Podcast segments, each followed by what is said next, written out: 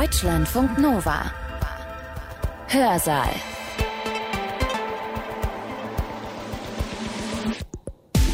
Schön, dass ihr da seid. Ich bin Sibylle Salewski. Bei uns im Hörsaal summt und brummt es heute. Es geht um Bienen. Bienen faszinieren uns Menschen seit Tausenden von Jahren. Sie geben uns Honig, sie bestäuben unsere Pflanzen und deswegen brauchen wir sie dringend. Und das ist im Moment ein Problem, nämlich sie sind vom großen Insektensterben bedroht. Und sie haben ziemlich faszinierende Fähigkeiten. Sie können zum Beispiel komplizierte Waben bauen und miteinander kommunizieren. Wie schlau genau Bienen eigentlich sind. Darum geht es heute bei uns im Hörsaal.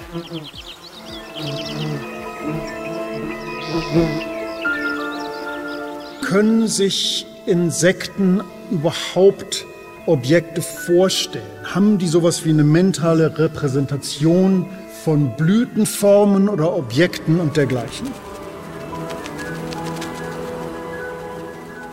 Die Idee dabei ist, dass man also den Tieren eine Aufgabe stellt, die noch nie ein Vorfahre in der Evolutionsgeschichte dieser Tiere bewerkstelligen musste.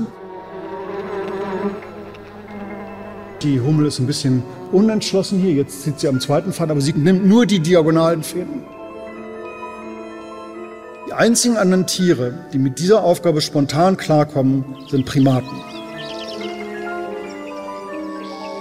Lars Tschitka ist Biologe und Bienenforscher. Er forscht vor allem über die Sinneswahrnehmung und die Psychologie von Tieren. Und genau darum geht es jetzt bei uns im Hörsaal. Was passiert eigentlich in den Köpfen von Bienen und Hummeln? Das ist die große Frage, die sich Lars Tschitka und sein Forschungsteam gestellt haben. Und sie haben dafür verschiedene Experimente entwickelt, die Lars Tschitka in seinem Vortrag gleich sehr anschaulich beschreibt. Dass Bienen schlau sind und ziemlich viel können, das wissen die Menschen schon seit Tausenden von Jahren. Aber wie sie das machen, das ist eine ganz andere Frage. Und ganz lange hat man geglaubt, dass diese kleinen Insekten halt Instinkten folgen, dass sie quasi programmiert sind, dass sie robotermäßig bestimmte Verhaltensweisen abspulen. Aber das ist nicht so, sagt Lars Tschitka. Bienen können spontan neue Aufgaben lösen. Sie können nachdenken auf gewisse Weise. Sie haben mentale Repräsentationen. Sie haben sogar so etwas wie autobiografische Erinnerungen höchstwahrscheinlich. Und, sagt Laschitka, vermutlich haben sie sogar so etwas wie emotionsartige Zustände. Deswegen, sagt Laschitka, verdienen Bienen nicht nur unseren Respekt, weil sie ein wichtiger Teil des Ökosystems sind, sondern auch, weil sie ein ganz eigenes und sehr beeindruckendes Geistesleben haben.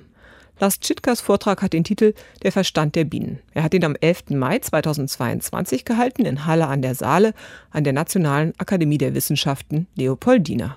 Ich freue mich ungemein, hier zu sein. Vielen herzlichen Dank für die Einladung. Also ich werde mich bemühen, das so einfach und unterhaltsam wie möglich zu gestalten. Es kommen nur ganz wenige Daten vor, das meiste sind Anekdoten und hoffentlich nicht zu langweilig.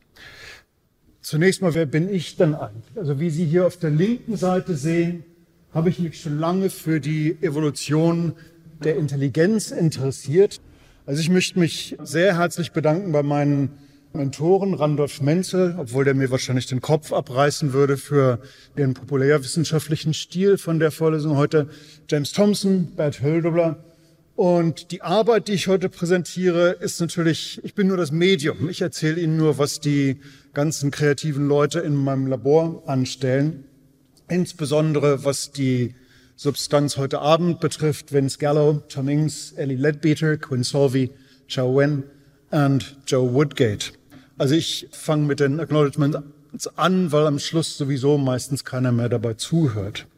Was meine ich denn eigentlich mit Bienen? Wenn ich vom Verstand der Bienen rede, müsste ich Ihnen erstmal erklären, dass ich mit Bienen nicht nur die populäre Honigbiene meine, die Sie ja sicherlich alle kennen, sondern auch systematisch betrachtet gibt es Zehntausende von Bienenarten.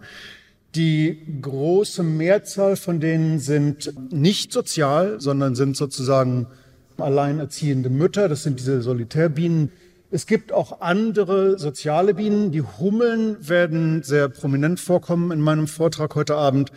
Aber es gibt auch viele sogenannte stachellose Bienen. Und weil viele von Ihnen vielleicht so annäherungsweise zumindest mit der Biologie der Honigbiene vertraut sind. Nur hier ein kleiner Ausblick auf was für exotische Arten es auch sonst noch in der Welt der Bienen gibt. Hier ist eine Art von stachelloser Biene, die die Termitenbauten aushöhlt und so aus weißem Sand solche Nesteingänge baut, wo jeder dieser einzelnen Eingänge zu einer eigenen Kolonie führt und die, diese Eingänge individuell gestaltet werden, sodass jede zurückkommende Biene sich merken kann, aus welchem Nest sie eigentlich kommt. Wenn man sich solche Bauten von innen anschaut, dann offenbaren sich da wirklich fantastische Architekturen. Das ist ja so ein Termitennest außen herum und innen drin ist dieses stachellose Bienennest. Hier unten, was man hier sieht, ist ein falsches Nest. Das ist ein dreidimensionales Labyrinth, in dem es keine Brut gibt, sondern nur Scheinbrutwaben und einige Honigtöpfe mit absichtlich verdünntem Honig, der also wertlos ist für irgendwelche Insekten, die hier versuchen einzudringen. Dann gibt es hier so eine reusenartige Konstruktion, die zu einem Tunnel führt und dieser Tunnel führt dann ins eigentliche Nest wobei man hier eine Sektion sieht, in der die Brutwaben horizontal angebracht sind und die stehen auf solchen vertikalen Stelzen, sodass also jedem ein Insekt, was in dieses Nest hereinkommt, an diesen Stelzen entlang gehen muss. Es ist ja dunkel da drin, sodass sich diese Stelzen also leichter verteidigen lassen gegenüber anderen Insekten, also zum Beispiel Ameisen oder anderen stachellosen Bienen, die da Raub betreiben wollen.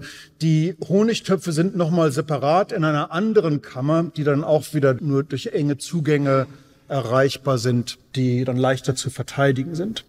Nun ist die historische Sichtweise oft so, dass die Leute zwar das akzeptieren, dass bei diesen sozialen Insekten eine große Diversität von angeborenen Verhaltensweisen gibt, aber man annimmt, dass das sowas wie ein sehr dickes Schweizer Taschenmesser ist. Also wo man ganz viele eingebaute Funktionen hat, die jeweils durch bestimmte Stimuluskonfigurationen angestoßen werden und dann spielt sich automatisch dieses Verhalten ab. Und diese Sichtweise, die ich gerade porträtiert habe, ist so eine Descartes-artige Sichtweise, nach der Tiere Reflexmaschinen sind, nach der sie konstant in der Gegenwart leben, keinen Zugang auf autobiografische Erinnerungen haben, keine Möglichkeit zu planen, sondern einfach nur immer reagieren auf den Strom von Stimuli, denen sie gerade ausgesetzt werden. Und das wollte ich heute Abend etwas dekonstruieren und fragen zunächst mal, was meine ich denn eigentlich, wenn ich von Verstand bei Tieren rede? Also im weitesten Sinne geht es mir um Gehirnprozesse, die es erlauben, einen flexiblen Zugang auf Erinnerungen zu haben, zum Teil solche Erinnerungen zu kombinieren, um neue Sachverhalte abzuleiten. Ich möchte forschen, ob es bei Bienen und Hummeln oder Bienen inklusive Hummeln sowas wie ein mentales Ausprobieren von Problemlösungen gibt und auch, ob sie sowas wie ein grundlegendes Verständnis für die Ergebnisse ihrer eigenen Verhaltensweisen zeigen und entsprechend ihr Verhalten anpassen können. Und darauf aufbauen möchte ich dann auch noch eine kleine Detour machen und fragen, ob es sowas wie ein Gefühlsleben möglicherweise sogar geben könnte bei Insekten. Nun die Frage, ob Insekten inklusive sozialer Insekten wie den Bienen im Wesentlichen durch Instinkte gesteuert sind oder durch möglicherweise mentale Prozesse, die Frage ist nicht neu. Die haben sich die Leute schon vor Jahrhunderten gestellt. François Hubert war ein Schweizer Naturalist, der übrigens in dem Team, der Mann selber war blind, aber er hat zusammengearbeitet mit seiner Frau und ähm, einem Diener und die müssen natürlich die ganzen Experimente sowie auch das, das Schreiben bewerkstelligt haben, aber als Autor zeichnete nur François Hubert verantwortlich. Und dieses Team hat sich also dafür interessiert, wie zum Beispiel das Wabenbauverhalten innerhalb des Stocks vor sich geht. Normalerweise geht es so, dass die Bienen an der Decke anfangen. Die wohnen ja auch natürlich nicht nur in von Imker betreuten Kisten, sondern natürlich in hohlen Bäumen zum Beispiel. Und die fangen immer oben an und bauen dann graduell entlang der Schwerkraft ihre Wachskonstruktion weiter nach unten. Und die Regularität dieser hexagonalen Konstruktion hat Wissenschaftler tatsächlich seit Jahrtausenden interessiert. Und die Leute haben seit Jahrhunderten postuliert, dass diese hexagonale Architektur tatsächlich mathematisch optimal ist, um Material zu sparen und gleichzeitig möglichst viel Platz für Honig und für die Brut bereitzustellen. Diese Konstruktion ist doppelseitig, also von beiden Seiten beladbar. Und die Regularität ist natürlich, wenn Sie das mit anderen tierischen Bauten, Vögel, Nestern und dergleichen vergleichen, ist die Präzision und Regularität natürlich sehr einzigartig. Und Hubert hat das fasziniert und sein Team und die haben damit begonnen, um diese Bautätigkeit zu beobachten, Glasscheiben einzusetzen in ihre Bienenstöcke und haben zunächst mal festgestellt, wenn man das Dach, die Decke durch eine Glasscheibe ersetzt, dann passt es den Bienen nicht sehr gut, diese Konstruktion an der Decke zu beginnen und dann weiter nach unten zu bauen. Und das Erste, was sie also gefunden haben vor 200 Jahren bei diesen Experimenten, war, dass in so einem Fall die Bienen den gesamten Prozess in seiner relativen Orientierung zur Schwerkraft einfach umdrehen. Sie bauen also sozusagen die ganze Wabe als Turmkonstruktion, fangen auf dem Boden an und bauen nach oben. Nun werden Sie vielleicht sagen, na gut, das ist immer noch eine roboterhafte Regularität. Fein. Wobei ich allerdings einwenden würde, dass wenn Sie einen Roboter programmieren würden, der einfach nur nachmacht, was die Bienen in der Natur bewerkstelligen. Das heißt, er fängt immer oben an und baut weiter nach unten entlang der Schwerkraft. Dieser Roboter würde sich schon auf die Nase legen bei dieser relativ einfachen Herausforderung. Okay, Sie müssten also absichtlich den Roboter programmieren, dass man diese Prozedur auch umkehren kann. Das nächste, was Hubert und Team gemacht haben, war, sie haben dann gesagt, na gut, dann werden wir jetzt mal die Herausforderungen noch ein bisschen schwieriger machen und wir bauen nicht nur eine Glasdecke, sondern auch einen Glasboden ein, sodass man also auch nicht mehr von unten anfangen kann. Und in dem Fall haben die Bienen an einer lateralen Seite angefangen, ihre Wachswabenkonstruktion zu bauen und lateral 90 Grad zur Schwerkraft in den Hohlraum des Stockes hineinzubauen. Aber das Erstaunlichste, was sie dann gemacht haben, war, dass sie während dieser durch die Bienen haben sie an der Zielwand, die in der Richtung lag, in der gerade gebaut wurde, wieder eine Glasscheibe eingesetzt. Und was dann passiert ist, war, dass die Honigbienen ihre ongoing Konstruktion um 90 Grad gedreht haben und an die nächste Holzwand angeklebt haben.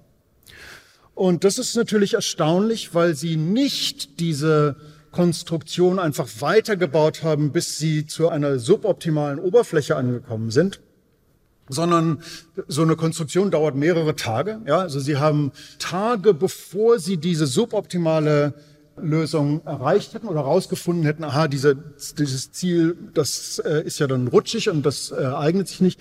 Tage bevor sie da angekommen haben, haben sie diese ganze Konstruktion umgestellt und etwas gebaut, was Bienen in der Natur normalerweise nicht bauen, nämlich eine 90-Grad-Kurve. Und das hat Hubert und sein Team sehr beeindruckt, weil sie natürlich gesehen haben, dass die Bienen da in einer Weise eine Voraussicht gehabt haben, um ein suboptimales Szenario abzuwenden, was sich erst ergeben hätte, wenn sie in der Richtung weiter gebaut hätten. Und er folgert also unter anderem, dass die Grenzen ihres Kunstfleißes sind offenbar weniger eingeengt, als man bisher angenommen hat. Und man wird uns, wie ich hoffe, zugeben, dass das Verfahren der Bienen in gewisser Beziehung auch von dem abhängig ist, was man ihre Urteilskraft nennen könnte. Eine Urteilskraft, die freilich wohl mehr vom Gefühle als von wirklicher Schlussfolgerung abhängig ist, deren Feinheit aber mehr der Wirkung einer freien Wahl als der Gewohnheit oder eines vom Tierwillen unabhängigen Mechanismus gleicht. Das waren weise Worte vor 200 Jahren. Und wir sind im Begriff, diese Versuche nachzustellen. Die sind natürlich damals ohne jede konkrete Angabe von Sample Sizes und dergleichen publiziert worden. Er sagt zwar, dass sie das Experiment viele Male wiederholt haben, aber ohne konkrete Angaben von Zahlen. Wir machen die meisten Experimente heutzutage außerhalb des Stocks. Vielleicht unter anderem, weil es leichter zugänglich ist und es auf dem Gebiet eine größere Tradition gibt. Um sich kurz vor Augen zu halten, was für Herausforderungen eine Biene in ihrem täglichen Leben meistern muss. Also wir müssen uns vorstellen, dass jede Biene, Hummel, Honigbiene, solitäre Biene, hat ein Zuhause. Okay? Und das muss man sich merken. Das ist keine triviale Aufgabe, wenn Sie sich vor Augen halten, dass Bienen alle dieser Arten mitunter mehrere Kilometer von ihrem Zuhause wegfliegen, bei einem einzigen Sammelflug vielleicht ein, zwei oder mehr Stunden weg sind vom Stock und dann verlässlich, und zwar mit hundertprozentiger Verlässlichkeit, diesen Ort wiederfinden müssen. Und wenn sie nicht finden, im, Im Fall von vielen sozialen Bienen bedeutet das den Tod, aber es bedeutet natürlich auch, dass ihre Sammelarbeit für die Kolonie verloren ist. Bei sozialen Bienen kann man vielleicht noch aus der Sicht der Kolonie den Verlust einer einzelnen Arbeiterin verkraften, bei solitären Bienen aber nicht. Denn wenn eine solitäre Biene als alleinerziehende Mutter sozusagen ihren Nestort vergisst, dann sterben alle ihre Kinder so dass es also einen sehr hohen Selektionsdruck gibt für präzise Navigation. Also man muss sich diesen Ort hier merken können. Der andere Umstand ist, dass, wo es völlig klar ist, dass die Bienen gute Lerner sein müssen, ist, dass sie sich die täglichen Herausforderungen ähnlich vorstellen müssen wie ein Mensch, der ökonomische Entscheidungen beim Einkauf von Waren macht. Das bedeutet, man muss also innerhalb der Dutzenden von Pflanzenarten, die gerade in Blüte sind, innerhalb des Flugbereiches von ihrem Zuhause, muss man entscheiden können, welche Blüten ökonomisch in Bezug auf Nektar und Pollenangebot die besten sind, wie sich diese Belohnung im Vergleich zu den Kosten gestaltet, den Kosten dahin zu fliegen und mitunter auch die, die Blütenmechanismen zu betätigen. Und man muss sich merken, welche Farben, welche Düfte, welche Muster mit den besten Belohnungen assoziiert sind und dann die Sammeltätigkeit auf diese Blüten konzentrieren. Hier nebenbei bemerkt, ist eine einfache Darstellung, wie wir unsere Experimente machen. In diesem Fall haben wir die natürliche Begabung der Bienen, Muster zu erkennen, ausgenutzt, um sie dazu zu trainieren, Bilder von menschlichen Gesichtern zu erkennen. Also dies ist eins von einer Serie von Gesichtern, wo wir individuelle Tiere trainiert haben, dieses Gesicht aus einer Serie von anderen zu erkennen. hier sieht man einen Tropfen von Zuckerwasser und so machen wir viele von unseren Experimenten. So einfach ist das. Wir präsentieren den Bienen Zuckerwasser und wenn man das in Assoziationen mit bestimmten visuellen oder olfaktorischen Reizen macht, dann lernen sie das sehr schnell, diese Reize wiederzuerkennen. Nun gibt es keine Evidenz dafür, dass die Bienen, was wir Ihnen hier gezeigt haben, tatsächlich als Gesicht sehen. Für die Biene ist das einfach nur eine sehr seltsame Blüte. Es ist also ein Muster, was für sie mit Belohnungen assoziiert ist. Um nochmal darauf zurückzukommen, wie schwer dieses Navigationsproblem ist. Sie können das vielleicht ein bisschen nachvollziehen, wenn Sie mal in Städten waren, dies hier ist, glaube ich, Shanghai, wo sie die Sprache nicht konnten und die Schilder nicht lesen konnten und vielleicht war die Batterie von ihrem Telefon leer und sie mussten sich nur nach gemerkten visuellen Landmarken orientieren.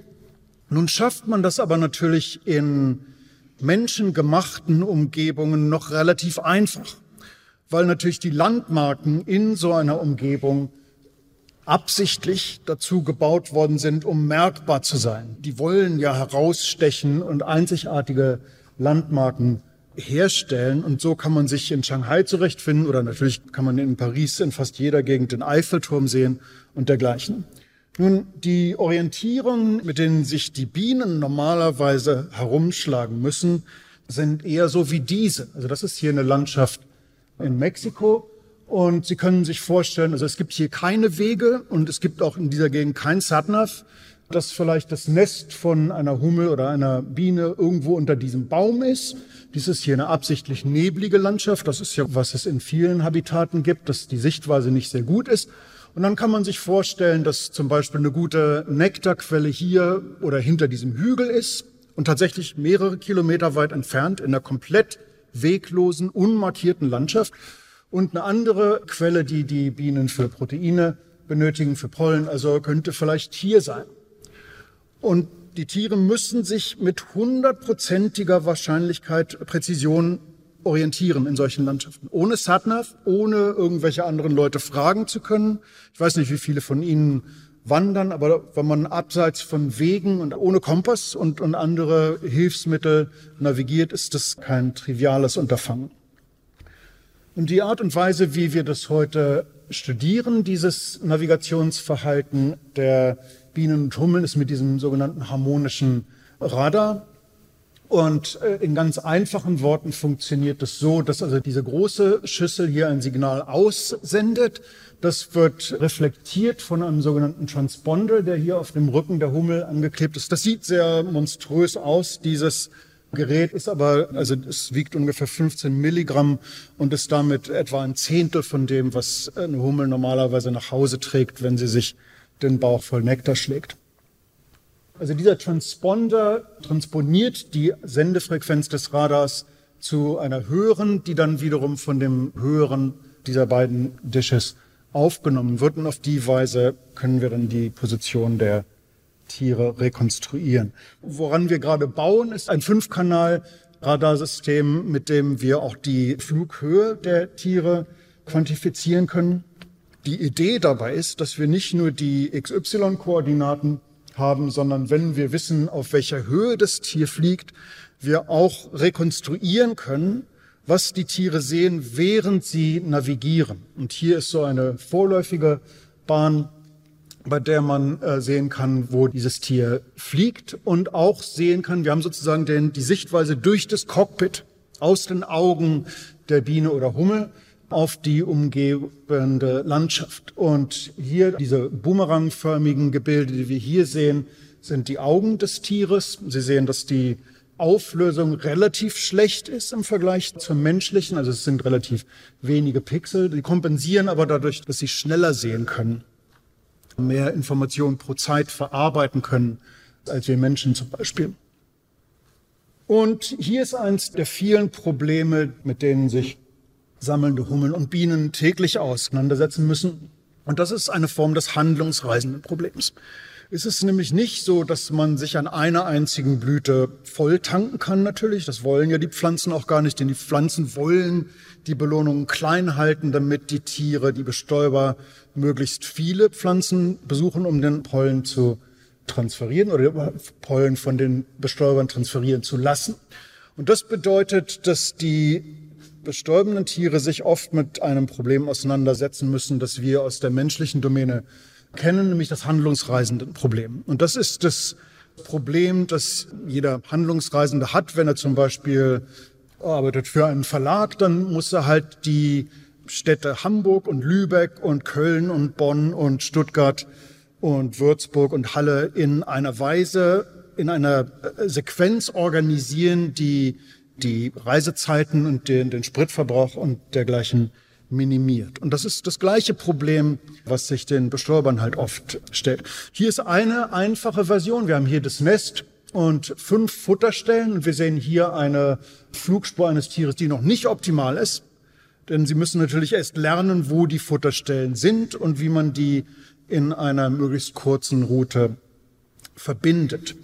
Und was wir hier auf der rechten Seite sehen, sind die Flugspuren. Und zwar hier ist das Nest, jetzt hat dieses Tier die ersten zwei Futterstellen entdeckt und jetzt die zweiten beiden.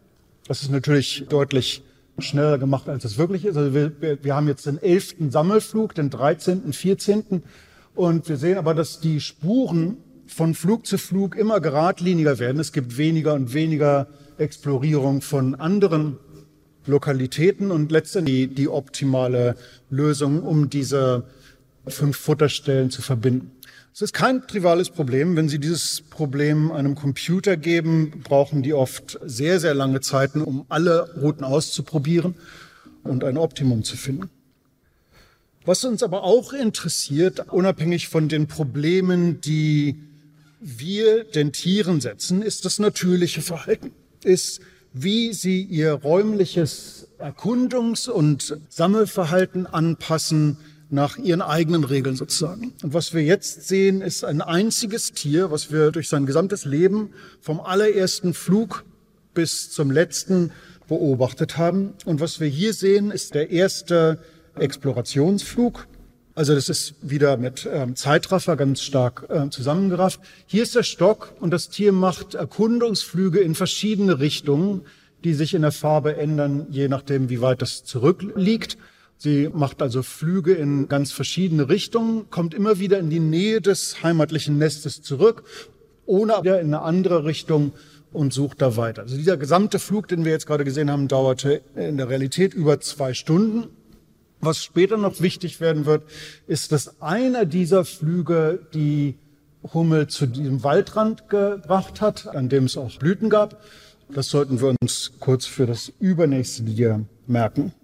Selbe Hummel am nächsten Tag. Jetzt haben wir die Flüge Nummer drei bis 82. Die Hummel macht noch einen Explorationsflug in diese südwestliche Richtung. Und dann hat sie hier ein gutes Blütenpatch entdeckt. Und nachdem sie da eine gute Belohnung gefunden hat, macht sie für mehrere Dutzend Flüge nichts anderes, als nur hin und her zu fliegen zwischen ihrem Stock und dieser Ressource, die sie dann ausbeutet.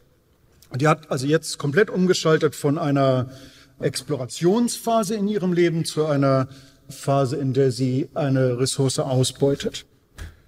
Dann waren einige Tage Regenwetter, die Hummel war also drin und kam nicht raus. Und danach hat sie dann noch einige Flüge gemacht, die sie zu diesem bekannten Patch gebracht haben.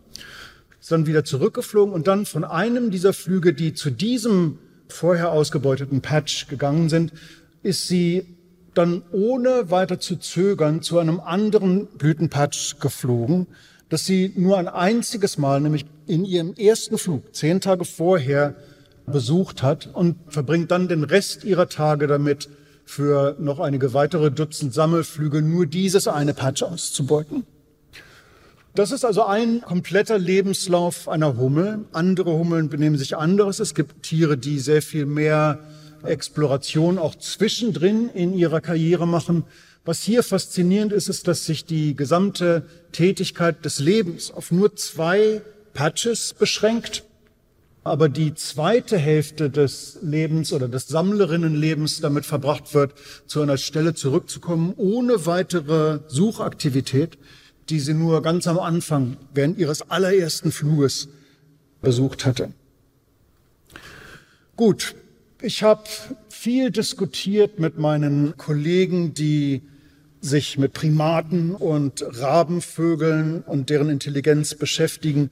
Und die haben zu dieser Art Forschung, die ich Ihnen bisher erzählt habe, immer gesagt, na ja, das ist zwar schon sicherlich eine Form von Lernverhalten, aber im Grunde genommen setzt ihr ja den Tieren keine Herausforderungen, die sie nicht sowieso im täglichen Leben bewerkstelligen müssen. Natürlich lernen die Bienen gut Farben, weil sie Blüten besuchen. Und das müssen sie ja. Deswegen sind Bienen tatsächlich auch im gesamten Tierreich unter den schnellsten Farblernern, die es überhaupt gibt. Aber das hat meine Kollegen, die mit Affen und dergleichen arbeiten, eher nicht so beeindruckt. Ich hatte dann vor zehn Jahren einige Kollegen, die an solchen Fadenziehen Aufgaben gearbeitet haben, mit Primaten zum Beispiel und mit Papageienvögeln. Und die Idee dabei ist, dass man also den Tieren eine Aufgabe stellt, die noch nie ein Vorfahre in der Evolutionsgeschichte dieser Tiere bewerkstelligen musste. Und in diesem Fall ist das hier also eine horizontale Plexiglasplatte mit drei künstlichen Blüten drunter. Die haben jeweils so ein kleines Nektargefäß. Äh, man muss an diesem Faden ziehen, um an diese Belohnung ranzukommen. Und hier ist ein kleines Video von der allerersten Hummel, die wir auf diese Art trainiert haben. Und sie ist noch nicht besonders gut dabei. Das sehen Sie schon, dass das ein bisschen Gefummel ist, aber so nach einigen Sekunden hat sie das geschafft und jetzt äh, trinkt sie also den Nektar, der in diesen Blüten zu haben ist. Und diese Art von Aufgaben kann man sehr komplex gestalten. Also in diesem Fall zum Beispiel hier ist die Aufgabe, dass die Blüte näher an dem Ende ist, wo ein unterbrochener Faden ist. Aber wenn man sich davon übertölpeln lässt, dann zieht man halt an dem falschen Ende und die Blüte kommt nicht zum Vorschein. Und diese Hummel zieht aber, und das machen die spontan, ohne weiteres Training, die zieht aber am längeren Faden. Und eine andere Version dieser Aufgabe ist, ist hier gezeigt. Da gibt es jeweils einen diagonalen Faden und einen kurzen, der näher an der Blüte ist. Und die Hummel ist ein bisschen unentschlossen hier. Jetzt zieht sie am zweiten Faden, aber sie nimmt nur die diagonalen Fäden. Sie braucht natürlich auch wieder einige Zeit. Das ist nicht ganz einfach, denn der Boden ist so ein bisschen, bisschen rutschig. Aber letztendlich zieht sie dann eine von diesen Blüten mit diagonalem Faden hervor. Und das ist nicht ganz trivial, wenn Sie sich im Tierreich angucken, welche Tierarten diese Art von Aufgabe bewerkstelligen können und welche nicht. Die einzigen anderen Tiere, die mit dieser Aufgabe spontan klarkommen, sind Primaten. Die Leute haben Hunde getestet, Katzen getestet und eine Reihe von Vögelarten und denen kann man das beibringen, aber spontan diese Art von Aufgabe zu lösen, ist bisher nur bei Primaten gezeigt worden. Und das beeindruckt uns also schon. Man kann sie auch dazu kriegen, so eine Art von Technik von anderen Hummeln zu lernen. Wir haben hier zwei Individuen. Eins ist mit einem roten Punkt markiert und das ist eine erfahrene Sammlerin, die ohne roten Punkt hat keine Ahnung, wie man an diese Blüten rankommt. Und jetzt hat also die eine, die erfahrene Arbeiterin, die Blüte rausgezogen und jetzt nuckeln sie da beide zusammen an dem Nektar. Aber die, ähm, das unerfahrene Tier, das schlägt nur Kapital aus der Arbeit der anderen Hummeln. Und jetzt werden sie so ein bisschen unruhig, weil sie nämlich den Tropfen leer getrunken haben und sie sehen, dass gleich das erfahrene Tier, das mit dem roten Punkt zur nächsten Blüte rüberwetzt, wohingegen diese Hummel, die noch unerfahren ist, halt immer noch versucht, na, da könnte ja vielleicht doch noch was sein. Aber als sie dann merkt, dass es dann nichts mehr gibt, läuft sie dann auch zu dem, dem erfahrenen Tier und äh, dann beginnt das Ganze von vorne. Und wenn man das einige Mal, vielleicht ein halbes Dutzend Mal macht, dann zeigt sich, dass die unerfahrenen Tiere, dadurch, dass sie bei dieser Tätigkeit einfach nur beiwohnen, dann letztendlich diese Technik auch beherrschen. Und zwar sogar, und das ist hier nicht gezeigt, wenn man sie aus der Entfernung zugucken lässt, hinter einer Glasscheibe. Jetzt sind sie schon bei der dritten Blüte und wie gesagt, wenn das so weitergeht, dann schafft das unerfahrene Tier das letztendlich auch selber. Und dann kann man sich angucken, genau wie bei einem Meme auf Social Media, wie sich diese Technik in der gesamten Gruppe verbreitet. Was wir hier haben, ist, wir haben eine, eine Kolonie mit 47 Individuen und jeder einzelne Punkt in diesem Kreis symbolisiert ein Tier. Und wir haben nur ein Tier trainiert und dann haben wir dieses Tier zusammen mit seinen Stocknestgenossinnen auf diese Aufgabe losgelassen. Und jedes Mal, wenn sich hier so eine Linie bildet, dann bedeutet das, dass es eine direkte Interaktion gegeben hat zwischen dem erfahrenen Tier, die, die gelbe 31 hier oben, und einem bisher unerfahrenen Tier. Und wenn sich dieser Punkt, wenn der farbig wird, dann bedeutet das, dass das Zieltier, also das bisher unerfahrene Tier, das zum ersten Mal selbst gelöst hat, diesen Faden zu ziehen, um an eine Belohnung zu kommen. Und Sie sehen jetzt hier einen purpurnen Punkt. Und das bedeutet, wir haben eine dritte Generation von Lernern sozusagen, sind Generationen in Anführungsstrichen. Also die Idee ist, dass alle Tiere, die orange markiert sind, die Technik von dem gelben, dem ursprünglich erfahrenen Tier, sozusagen der Erfinderin der Technik, gelernt haben. Die Purpurnen haben es von der zweiten Generation, also von den orange markierten Punkten, diesen Tieren gelernt. Und auf diese Weise verbreitet sich die Technik in der Kolonie sogar noch weiter, nachdem das ursprünglich kompetente Tier verstorben ist. Denn die Tiere leben ja nur für einige Wochen und die Technik breitet sich dann aber weiter durch die gesamte Kolonie aus. Wir können auf diese Weise sehen, wie sich so eine Innovation durch ein gesamtes soziales Netzwerk von Tieren verbreitet. Und wenn Sie eine Reihe von Hummeln eines Nests dann auf diese Weise trainiert haben, dann arbeiten sie auch ganz gut zusammen. Sie sehen also hier unter Zeitraffer, wie die Tiere an einer ganzen Reihe von Schnüren ziehen und die Nektarbelohnungen sich dann alle holen.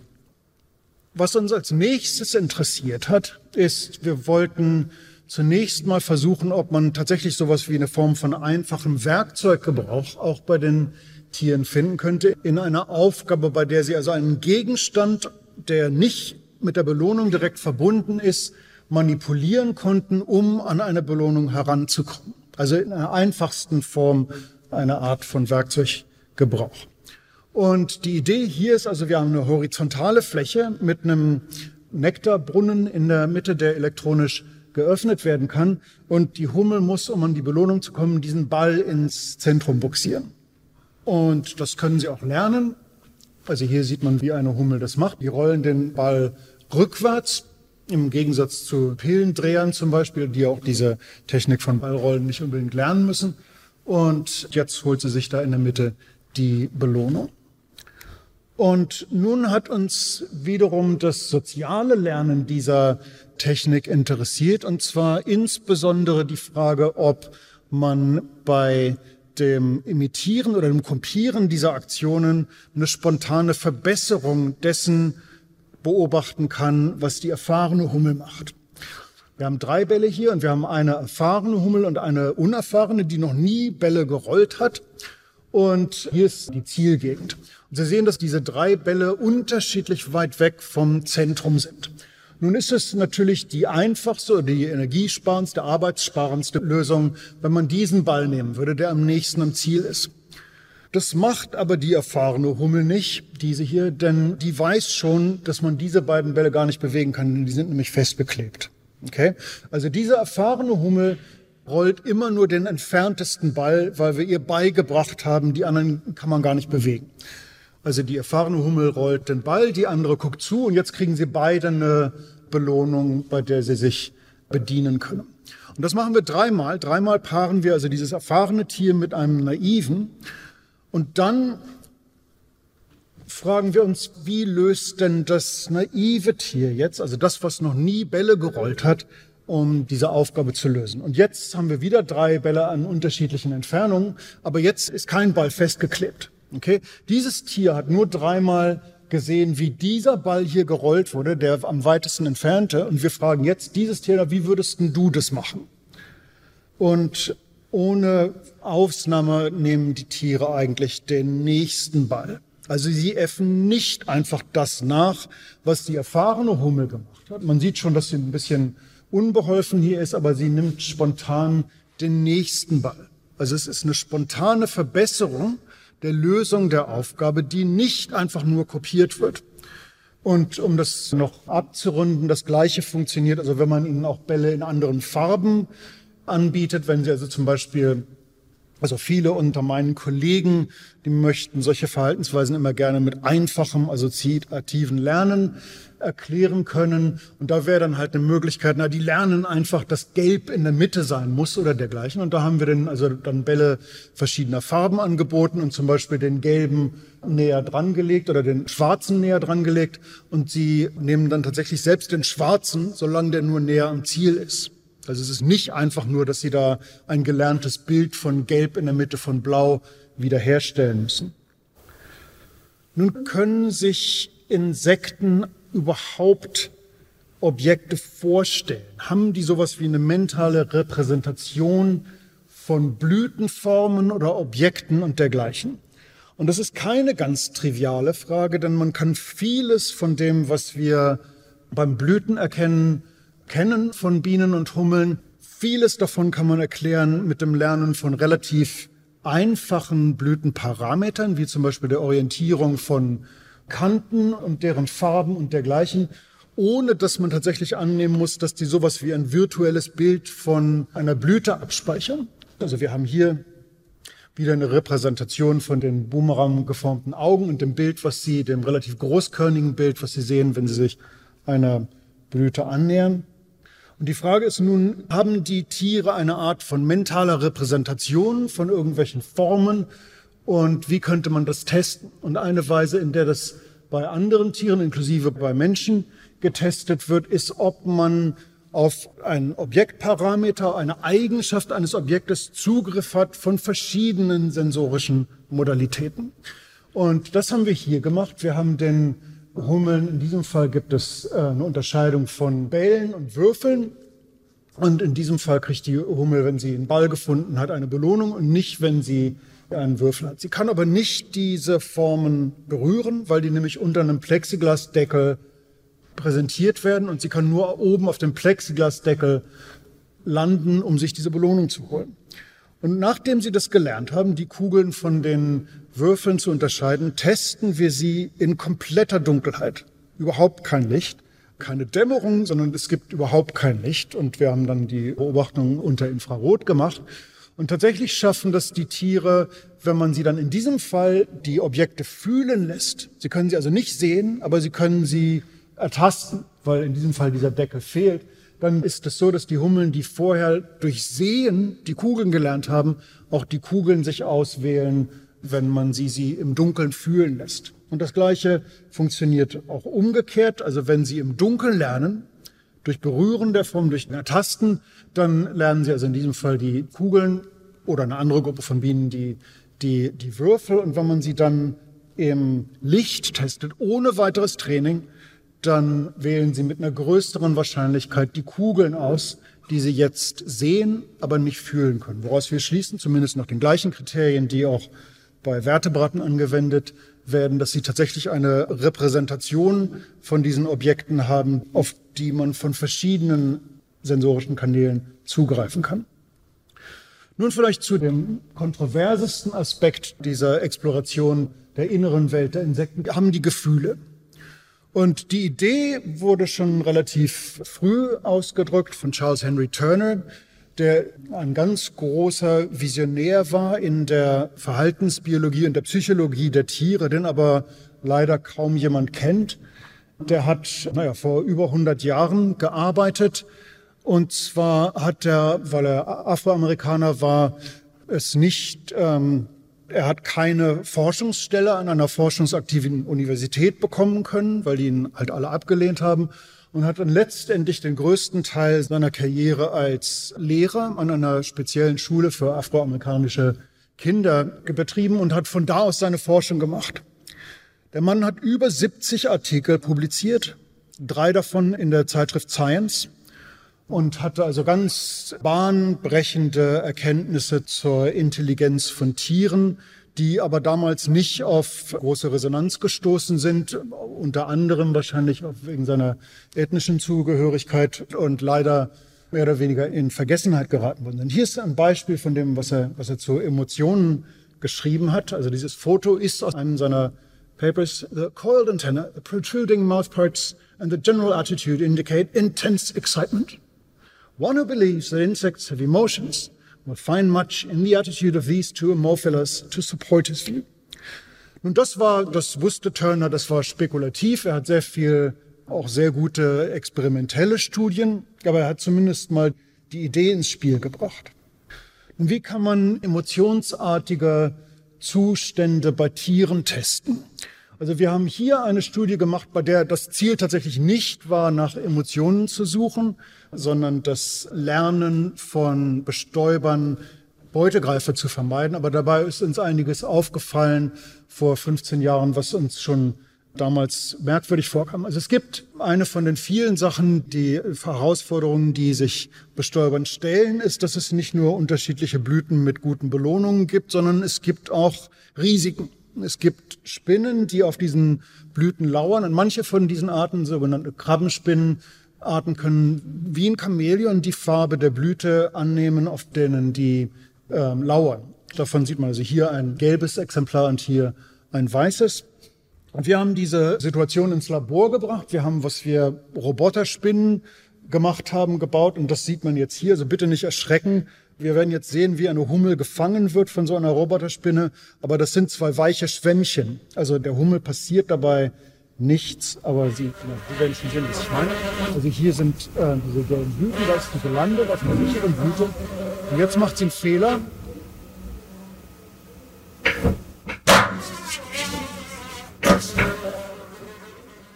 Also wie gesagt, das sind zwei weiche Schwämmchen. Es gibt also keine Verletzungen bei diesem Experiment. Aber wir wollten halt wissen, wie die Tiere das lernen, solche Blüten zu, zu vermeiden. Ich habe nur ganz wenige Datenslides. Das meiste, wie Sie gesehen haben, ist nur pure Unterhaltung. Aber ich werde Ihnen also ganz, das ist, glaube ich, nicht sehr schwer.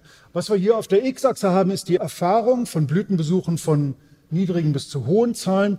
Und was man sieht, wir haben also zwei Arten, zwei Situationen von Spinnen. Eine, wo die Spinnen schwer sichtbar sind, also gut angepasst an die Blüten, auf denen sie sitzen, und einen, wo die, die Spinne sehr deutlich sichtbar sind. Und hier haben wir die Zahl von Fehlern, also die Zahl von Landungen auf spinnenbesetzten Blüten. Und Sie sehen, dass mit der Erfahrung diese Zahlen von Fehlern sehr stark zurückgehen. Allerdings gibt es mehr Fehler, wenn die Spinnen kryptisch sind, also gelb auf gelb, als wenn sie gut sichtbar sind. Soweit so gut, also sie lernen diese Blüten zu vermeiden. Es verändert sich aber auch das gesamte Verhalten.